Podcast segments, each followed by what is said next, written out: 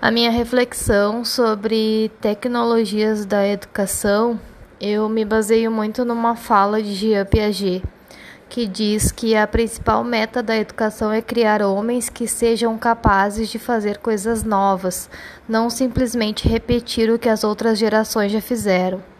Homens que sejam criadores, inventores, descobridores. A segunda meta da educação é formar mentes que estejam em condições de criticar verificar e não aceitar tudo que a elas se propõe. Então, as tecnologias elas vieram para mudar, mudar a educação, mudar o mundo, mudar o jeito de viver, mudar a sociedade. E está demorando muito tempo para a educação entender que este agora é o caminho. A tecnologia é o caminho e ela tem que ser inserida na educação o mais rápido possível.